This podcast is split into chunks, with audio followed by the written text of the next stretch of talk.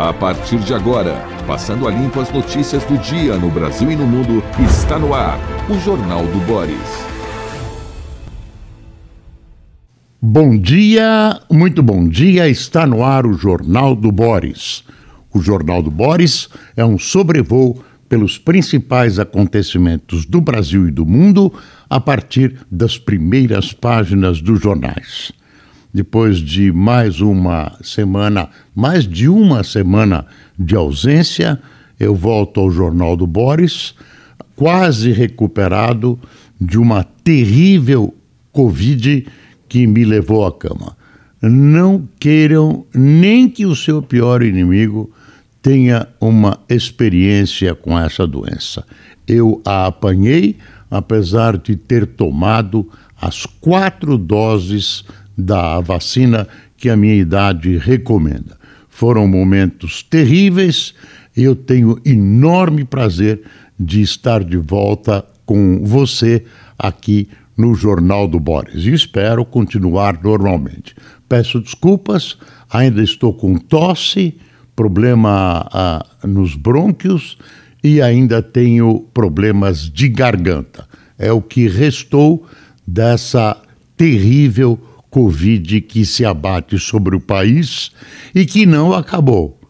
Não acabou. As pessoas estão uh, dando um tom de festa a algo que não deve ser festejado. Continua a Covid ascendente e é preciso tomar todo o cuidado possível necessário, inclusive não dispensar a utilização de máscara. Todo cuidado é pouco, porque a doença, por mais branda que seja, por mais, uh, por mais uh, resguardado, vacinado que esteja a vítima, a doença é terrível. E vamos ao que interessa, as principais manchetes do dia. Folha de São Paulo. Maioria das apurações federais de assédio termina impune. É o assunto do momento, está aí a questão do assédio e a Folha constatando através dos órgãos oficiais que grande parte dos inquéritos, das sindicâncias, terminam em nada. Uh, a impressão que eu tenho é que são crimes muito difíceis de serem comprovados. Uh, sempre acaba restando a palavra de um contra a palavra de outro, uh, ultimamente com gravações, com aperfeiçoamento da internet, com aperfeiçoamento de sistemas de imagens, está mais fácil comprovar, mas é um crime de difícil comprovação. Olha, dois terços dos processos em órgãos da União ficam sem penalidade, aponta a CGU. E falando nisso, é bom lembrar que o presidente, ex-presidente da Caixa, publica um artigo na página 3 da Folha de São Paulo. Veja o título do artigo de Pedro Guimarães. Quero sofrer a mais profunda devassa. Eu e minha família estamos sofrendo um massacre insano inesquecível. Aí ele faz um, um mostra da posição dele a esse respeito, uh, caracteriza como uma armação, faz um desafio para comprovação, diz que vai pedir todas as imagens possíveis e imagináveis do, de todos os tempos da sua gestão para provar, para que se prove que houve algum tipo de assédio durante a, a sua administração na Caixa Econômica Federal.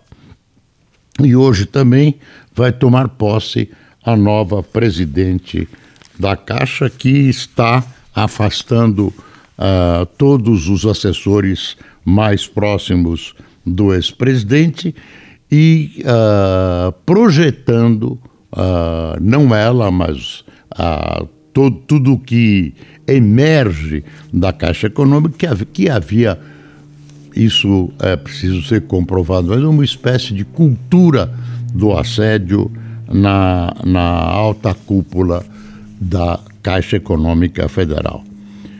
Ainda na primeira página da Folha, resquícios, consequências da lamentável morte aos 87 anos do Cláudio, de Dom Cláudio Umes. Dom Cláudio, no Vaticano em 2005, ah, conta-se que ele teve influência na escolha do atual Papa e tem uma frase que ele disse ao Papa no momento em que se anunciou a nomeação de Bergoglio, não se esqueça dos pobres. Tem toda uma história uh, da proximidade entre uh, Doumes, que se afirma poderia ter sido o Papa, que o nome dele ficou muito próximo à escolha do nome do novo Papa, que acabou sendo o argentino Bergoglio. Vamos ver o Estadão. Estadão, primeira página. Reclamações por barulho em São Paulo superam nível pré-pandemia. Movimentações na rua Picuelta, na Vila Madalena, 23 e 25 da última sexta-feira. E aí, o pessoal que mora na, nessa região da Vila Madalena, região de Barzinhos, uh, da Boemia ou Boêmia Noturna, ah, enfim, mesinhas nas cadeiras, muita movimentação, automóveis, buzinas, enfim. É uma briga permanente entre os que não querem dormir e os que querem dormir. Ah, o Estadão mostra aqui, aqui em cima, ó, interesse pelo voto cai desde 2006 em ritmo maior no Sudeste o Estadão registra também um movimento de prefeitos. Prefeitos vão a Brasília contra a PEC kamikaze e perda de receita local. Essa PEC kamikaze está atravessada aqui na garganta, é uma PEC que é eleitoral. As pessoas uh, estão, muitas pessoas ah, digamos, desinformadas, para não dizer ignorantes, estão felizes com esses benefícios todos que irão, é bom lembrar, só até 31 de dezembro deste ano, depois no novo governo acaba, e aí vamos ter que pagar, você que vai ser beneficiário vai ter que pagar se de um lado você momentaneamente ganha, é premiado, do outro você é tungado. Vem inflação, vem outras maneiras de, com o orçamento desequilibrado e irresponsável, e você ser tungado no seu rico dinheirinho. O que mais revolta e o que não me deixa em paz uh, é, é o seguinte: o pessoal da oposição, inclusive PT, PSDB, só escapou o Serra. Vou dar uma tossida. Só escapou o senador José Serra, que teve a consciência de votar pelo Brasil, não a favor de medidas que pudessem ajudar na eleição. O resto adotou uma atitude revoltante. Eu estou falando da oposição. Que atitude? Falou contra. Não, porque isso aí o governo é uma, um assinte, responsabilidade fiscal, onde já se viu, mas votou a favor. Votou votou a favor. Então é um negócio, uma, um cinismo a toda prova. E olha, eu não vou citar nomes, mas não escapa a ninguém. Gente muito importante que tem tradição política, que sabe muito bem o que está acontecendo no país e que sabe que essa é uma concessão que não poderia ter sido feita. Uma concessão que vai rompendo os últimos bastiões de uma disciplina que tenta enquadrar o país num caminho correto, num caminho de organização tributária.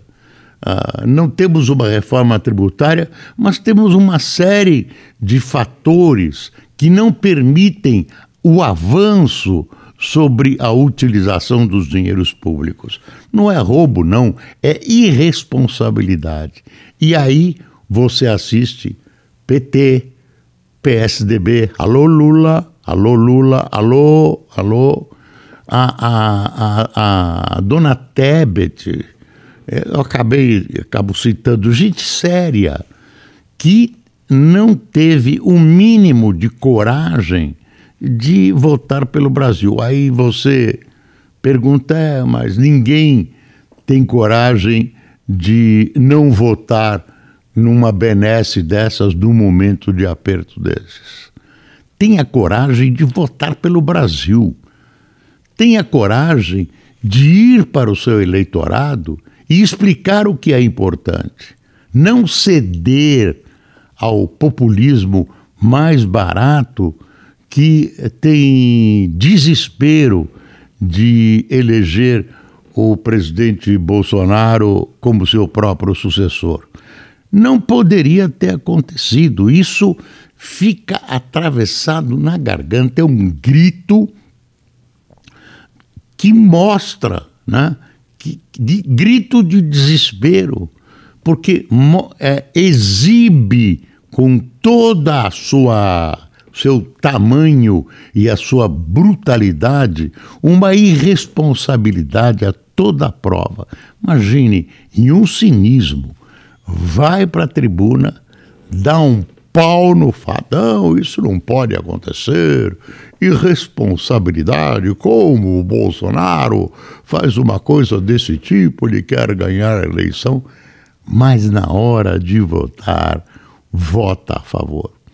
Está de parabéns o senador José Serra, uh, que está terminando o seu mandato, ele está adoentado, está com doença de Parkinson, está tratando, parece que vai ser candidato a deputado federal. Parabéns a ele que teve a ousadia, a petulância de votar corretamente, como uma pessoa, e ele não é o único, que sabe que conhece, que tem o exato conhecimento da situação ah, tributária, da situação da responsabilidade fiscal brasileira. Ele foi lá e votou pelo Brasil, não numa medidinha que vai resolver por alguns dias o problema eleitoral e que depois vai ser paga por toda a população no próximo governo, dificultando a vida de todo um país. Bom, deixa eu pegar as, as noticinhas, os cinco fatos da manhã da CNN, que é um pequeno resumo de cinco noticinhas. Olha, Daniela Marques será empossada como presidente da Caixa Econômica Federal nesta terça-feira. Ah, CPI do MEC. Uma reunião de líderes de bancadas do Senado Federal está prevista para esta terça-feira para debater a instauração da Comissão Parlamentar de Inquérito CPI do Ministério da Educação. Seriam investigados o possível tráfico de influência e corrupção para liberação de recursos do EFNDE uh, na gestão do ex-ministro Milton Ribeiro. E aí entra o, o, o pessoal da situação governista, quer fazer valer uma, uma CPI do MEC anterior, que envolve o governo Lula, uh, quer que a ordem cronológica da criação seja mantida, tem quem, quem fale em fundir as duas, as duas CPIs, que têm assuntos diferentes. Enfim, esse negócio está enrolado. A oposição, uma grande parte da oposição tentando emplacar essa CPI. Tem parte da oposição que acha que em ano eleitoral, nesses momentos finais da corrida eleitoral, não vale a pena, quer deixar para depois das eleições. E o governo quer evitar a todo custo ficar submetido a uma CPI no, no final da campanha eleitoral. Uh, o internacional, os 30 países da OTAN assinaram um protocolo de adesão da Finlândia e da Suécia nesta terça-feira para permitir que eles se juntem à aliança nuclear assim que os parlamentos aliados ratificarem a decisão. Quando confirmada, essa será a expansão mais significativa da aliança desde meados da década de 90. Tem depois aquele tiroteio nos Estados Unidos, foi preso um bandidinho, 22 anos, Robert Cremo. É suspeito de ser o atirador que matou seis pessoas em um desfile em comemoração ao Dia da Independência dos Estados Unidos. O ataque ocorreu no centro de Highland Park, cidade em Illinois, durante um desfile de 4 de julho. Tiroteio, bom, tudo que você já sabe desse tiroteio, vamos ver o responsável.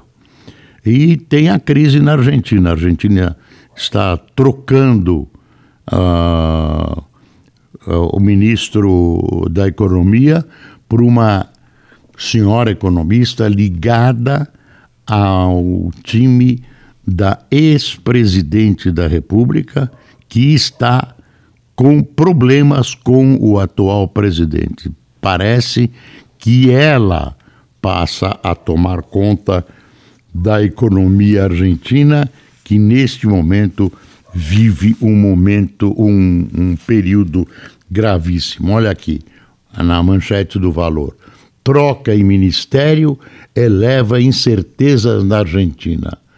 A nomeação de Silvana ou Silvina Batikis, Batakis, Batakis como ministra da Economia da Argentina aprofunda, aprofunda as incertezas no país. Ontem o mercado reagiu negativamente à substituição do ministro Martim Guzmán, que renunciou no sábado uh, uh, por uma defensora de uma intervenção do governo na economia. Então, uh, a expectativa é que a economia argentina tente ir um pouco mais para a esquerda na busca de soluções de uma instabilidade gravíssima no país vizinho. Vamos para as manchetes do Globo. Já mostrei todas as outras já. Governo atua para evitar novas mudanças e acelerar a PEC. Executivo quer preservar texto e pagar auxílios ainda em julho. Tudo que o governo quer é uh, acabar com essa história. Aí aparece um deputado, não, vamos colocar os táxis, vamos, claro, é justo colocar os táxis, e aí tem que voltar para o Senado e depois voltar para a Câmara. O governo tem pressa, gostaria de ajudar todo mundo, claro, com o meu, com o seu dinheiro. Uh, depois que o deputado Danilo Forte uh, relator da PEC eleitoral, falou de sua pretensão de retirar do texto a decretação do estado de emergência, incluir auxílio para motoristas de aplicativo, aumentando mais os gastos que já chegam a 41 bilhões e 2 bilhões, o governo articula uma operação para barrar as mudanças e garantir o pagamento dos benefícios ainda este mês. O objetivo é acelerar a tramitação da PEC, votando a proposta amanhã para impactar quanto antes a campanha de reeleição de Jair Bolsonaro. o Palácio do Planalto teme que, sem o amparo do estado de emergência, o presidente possa ser condenado pela Justiça Eleitoral. É um negócio que eu não me conformo, gente. Quer dizer, oposição e situação se uniram para um, um, uma ação sórdida, irresponsável contra o Brasil. Tudo parece muito bonitinho, mas é uma picaretagem sem limite. Isso é uma vergonha. Isso é uma vergonha. Quem vai pagar é você. E a gente não sabe como. Aí, no fundo, no fundo, vem uma inflação e vai roubando o seu dinheiro. Dá de um lado, tira do outro e deve tirar muito mais do que está dando agora. A tragédia na festa da independência, lá os mortos nos Estados Unidos, eles vão ter que resolver esse negócio de todo mundo ter arma. Tem uma, uma briga né, entre um conceito constitucional de liberdade que permite que americanos, uh, até certo ponto, tenham armas, até certo ponto a mais, não pode restringir por causa dessa emenda constitucional. Mas isso vai ter que ser resolvido porque não há país que aguente o que está acontecendo uh, na maior democracia do mundo. A maioria sabe quem foram os pais dos programas sociais. A pesquisa A Cara da Democracia mostra que 74 pessoas ligam o Auxílio Brasil ao presidente Bolsonaro, embora isso não se reflita ainda nas intenções de voto que trazem Lula reconhecido como 55% uh, ah, como criador do Bolsa Família, o que não é verdade, foi criado no governo Fernando Henrique. O Lula ampliou, o Lula ampliou. Uh, PT e PSB e, e fazem acordo em São Paulo. Saiu o acordo. O ex-governador Márcio França vai retirar sua candidatura, vai ser candidato ao Senado e fechar com Haddad. Isso melhora e muito a condição de Haddad como candidato ao governo de São Paulo, coisa que o Lula mais quer. Ele se imagina eleito presidente e tem nas mãos, coisa que o PT nunca teve, o Estado de São Paulo. É uma dupla forte para governar uh, e que dá uh, muita, muito vigor a um futuro governo se o Lula for eleito. Uh, por enquanto, não dá para fazer nenhuma previsão. Vai começar a campanha eleitoral no rádio e televisão, as coisas vão ser postas de maneira diferente, as fraquezas dos candidatos vão ser muito expostas. Por exemplo, o passado do Lula, com todos os problemas que estão um pouco fenecidos pelas pesquisas eleitorais, mas olha o Globo denunciando Queiroguinha fez visitas ao Planalto fora da agenda. É o filho do ministro do ministro do ex-ministro da Saúde que está em franca campanha eleitoral. Estamos chegando na hora, Cássio. Olha, a... é bom lembrar que a nossa infraestrutura gigantesca, Fernando Serra, Cássio Emerick e Luiz Dartes, além da Iraci Teixeira, estão atuantes da minha volta. Eu agradeço a eles a paciência que têm tido comigo. Quem tomou. Olha, a prova foi boa, funcionou direitinho só uma tossida. Quem tomou cafezinho conosco?